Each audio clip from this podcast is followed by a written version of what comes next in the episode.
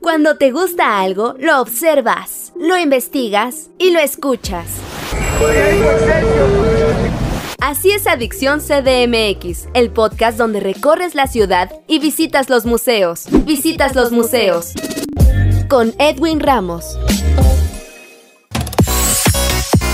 ¿Qué tal amigos de Adicción CDMX? ¿Cómo están? Bienvenidos a una nueva entrevista, a una nueva entrega, a un nuevo podcast. Los saluda Edwin Ramos y en esta ocasión tengo el gusto de que me acompañe la maestra, la poeta Carmen Nosal, con quien vamos a estar platicando en estos breves minutos sobre el primer encuentro de poetas iberoamericanos que tendrá como sede la Ciudad de México en esta ocasión. Un encuentro que hace homenaje a Sor Juana Inés de la Cruz, Elsa Cross, David Huerta, Gloria Gerbitz, Eduardo Lizalde y Antonio del y de la que la, maestra nos contará todos los detalles en estos minutos. Maestra, ¿cómo está? Bienvenida. Hola, buenas tardes, ¿cómo estás? Muy bien, muchas gracias. Pues aquí contento, ya decía yo, de que usted nos reciba, de que usted nos atienda. Y de entrada, maestra, me gustaría saber, eh, para el público que quizá no es muy afecto, que no esté muy cercano a la literatura, a la poesía, ¿cómo es que se gesta ¿no? este encuentro? ¿Cómo es que se dice, vamos a realizarlo? ¿Y por qué, maestra? Sí, mira, pues fue a inicios de enero de este año que recibí la invitación del poeta peruano Alfredo Pérez Alencar, el cual se encuentra radicado en España desde hace muchos años. Él eh, es el fundador y creador de este encuentro. lleva este año la emisión número 26 y tenía la idea de expandirlo por Iberoamérica. Entonces fue que me invitó a dirigirlo aquí en la Ciudad de México y así fue que empezó todo. Posteriormente, pues eh, gracias al patrocinador principal de este encuentro, eh, la empresa privada mexicana Cones Soluciones y mm, gracias a su director general, el doctor Néstor Gutiérrez Machorro, eh, echamos a andar este proyecto em, que bueno, pues ya está próximo a inaugurarse este 25 de septiembre a las 12 en el Museo de la Ciudad de México con entrada libre para todos los que nos quieran acompañar. Maestra, también compártanos quiénes son los que van a estar presentes durante esta verbena poética, entre los cuales estuve checando el programa para que el público, quienes no sepan, el mexicano Eduardo Cázar, ¿no? quien aparece en la dichosa palabra, que también hemos tenido la oportunidad de entrevistar a su compañera del programa, Laura García Arroyo, por mencionar una figura, ¿no? Pero platíquenos. El día 25 de septiembre, eh, pues es la inauguración de este primer encuentro de poetas, dedicado, como bien dices, a las poetas mexicanas Sor Juana Inés de la Cruz y mm, Elsa Cross. Entonces, este 25 de septiembre, aparte de que van a participar eh, diversos poetas, que quiero decirte que en el encuentro participan poetas iberoamericanos de 20 países iberoamericanos, con un total de 83 poetas, ¿no? Este, entonces, em, este lunes eh, participará, por ejemplo, Adalbert Salas de Venezuela, Odeta Alonso de Cuba, em, eh, Esther García López de España, Alfredo Pérez Alencar representando Perú, Sergio Nostroza, que viene eh, del Salvador, eh, José Pérez Alencar de España, eh, Eduardo Moches de Argentina, entre muchos otros, ¿no? Manuel Illanes también de Chile. y vamos a tener dos momentos especiales con la entrega de la medalla Fray Luis de León al poeta y doctor Eduardo Casar eh, por su trayectoria y por su calidad poética. Y también vamos a entregar el primer premio de poesía iberoamericana con esa articultura al poeta mexicano Rolando Rosas, eh, quien por unanimidad obtuvo este premio con un libro titulado El viejo del agua y en este concurso eh, presidido por la poeta mexicana Rosalba, Rosana Elbridge Thomas em, y también por el poeta eh, español José Antonio Santano y el poeta argentino Héctor Berenguer, pues se decidió eh, entregar este premio con mil dólares que hará la entrega oficial y en mano el director Marco Guillermo de la empresa Cone Soluciones.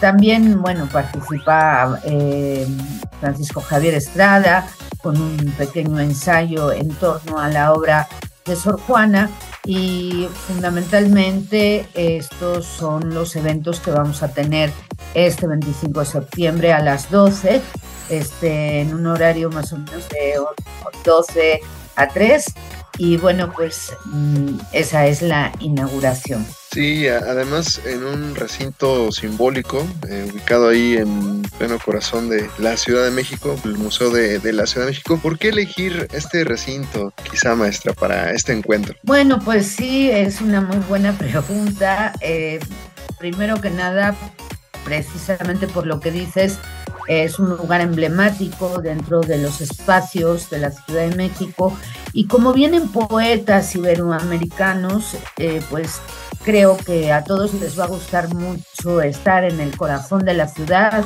y en un espacio lleno de belleza, con obras de arte que también pueden aprovechar a visitar el mismo lunes que van a la lectura. Me refiero a los poetas eh, que vienen de otros países, ¿no? Por eso fue que lo elegimos y agradecemos profundamente el apoyo a José María Espinaza, director de este museo y todas sus gestiones realizadas con el gobierno de la ciudad para poder llevar a cabo aquí la inauguración. También maestra, yo creo que no va a ser el único encuentro, ¿verdad? Digamos en el corto plazo, ¿hay planes para otro? Por supuesto, todos los años llevaremos a cabo un un encuentro el año que viene. Eh, bueno, en la clausura de este evento anunciaremos los datos de lo que vamos a hacer el año que viene, pero eso es el día 25 lunes, el día 26 y 27, nos reuniremos en la casa del poeta Ramón López Velarde, situada aquí en la avenida Álvaro Obregón número 73, entre las calles de Córdoba y Mérida, en la colonia Roma Norte. En este espacio se llevarán a cabo los dos días de 6 a 8 y media, dos mesas de lectura. El día 28 nos vamos a reunir en la Casa Universitaria del Libro con dos mesas de lectura en un horario de 11 de la mañana a 12 y media. Y en la clausura em, estaremos en el, la Universidad del Claustro de Sor Juana de 11 de la mañana aproximadamente 3 de la tarde y quiero comentar que en estos eventos también contamos con la participación de dos cantautores y un violinista. Un cantautor que nos acompañará en la inauguración el 25 de septiembre y que también participa el día 27 en la Casa del Poeta y se trata de Feliciano Carrasco, un cantautor en lengua zapoteca. Y por otro lado, el día 26 y 29 participa un cantautor que viene de Chile, Héctor Molina Titín. Y el día 28 participa el violinista Ricardo López Espinosa. Entonces también tenemos música eh, en estos eventos. Maestra, ¿alguna red social, alguna vía de contacto para que el público que nos escuche pueda a ustedes seguirle su trabajo? Sí, por supuesto. Bueno, mi red social es Carmen Nozal, en Facebook es la que manejo, eh, pero también pueden visitar la página de Facebook de Cones Articultura y sobre todo la del primer, una en Facebook que se llama Encuentro de Poetas Iberoamericanos con sede en la Ciudad de México. Entonces, en cualquiera de estas redes nos pueden encontrar. Ahora también quiero comentar algo importante. Estos estas cinco sesiones son presenciales, pero vamos a tener cinco sesiones por internet. El día 30 de septiembre, 1 de octubre, 2, 3 y 4 de octubre participan importantísimos poetas de distintos países que nos acompañarán por internet. Y también eh, decirles que el día 1, 2, 3 y 4 algunos poetas estarán de manera presencial en el estado de Hidalgo invitados a través de la Universidad Autónoma del Estado Hidalgo y de la maestra Corina, quienes participarán en distintas universidades y colegios del Estado Hidalgo. Creo que esta invitación es una gran iniciativa porque a partir de ahí han seguido otras de otros estados de la República donde nos están eh, queriendo eh, invitar para el año que viene y queriendo que distintos estados también participen como sedes de este encuentro que el año que viene será el segundo. Sí, es amigos, estamos platicando con la directora del primer reencuentro iberoamericano de poetas, Carmen Nosal. Maestra, finalmente, brevemente también me gustaría que nos compartiera en qué estado está hoy en día la poesía. ¿Ha tenido algún cambio, digámoslo así, en su estructura? Bueno, definitivamente la poesía es un ente que está siempre viva y en movimiento y se manifiesta a lo largo de la historia de diferentes maneras, ¿no? Definitivamente con los medios tecnológicos y la poesía sonora se pueden realizar poemas, digamos, extraordinarios porque no son ordinarios. De todas maneras, la poesía convencional y clásica sigue teniendo un peso tremendo en el mundo y lo seguirá teniendo, ¿no? Definitivamente el poder acceder, aunque sea a través de los medios de comunicación, a la lectura de un poema ya es un gran avance, aunque nunca será eh, sustituible por la lectura con un libro en la mano, porque son concentraciones distintas. Pero yo los invito a que lean poesía, a que escriban poesía. La poesía no es propiedad de los poetas, la poesía es de todos. recuerden que nunca existe un escritor sin un lector.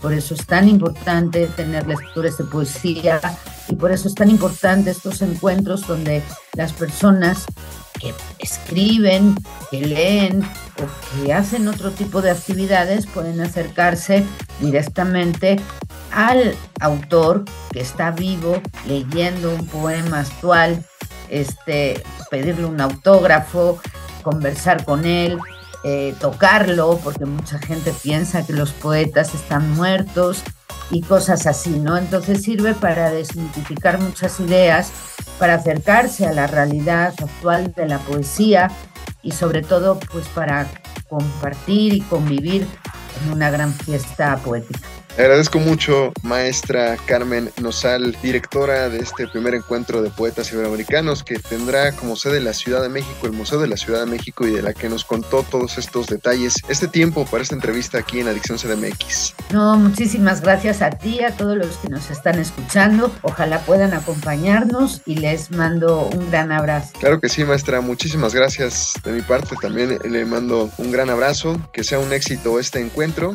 Y recuerden amigos que yo soy Edwin Ramos y los espero en otro podcast con otro invitado aquí en su frecuencia Adicción CDMX. Hasta la próxima.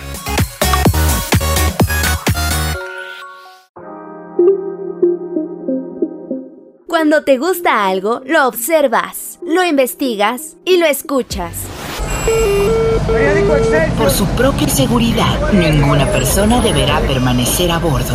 Así es Adicción CDMX, el podcast donde recorres la ciudad y visitas los museos. Visitas los museos. Con Edwin Ramos.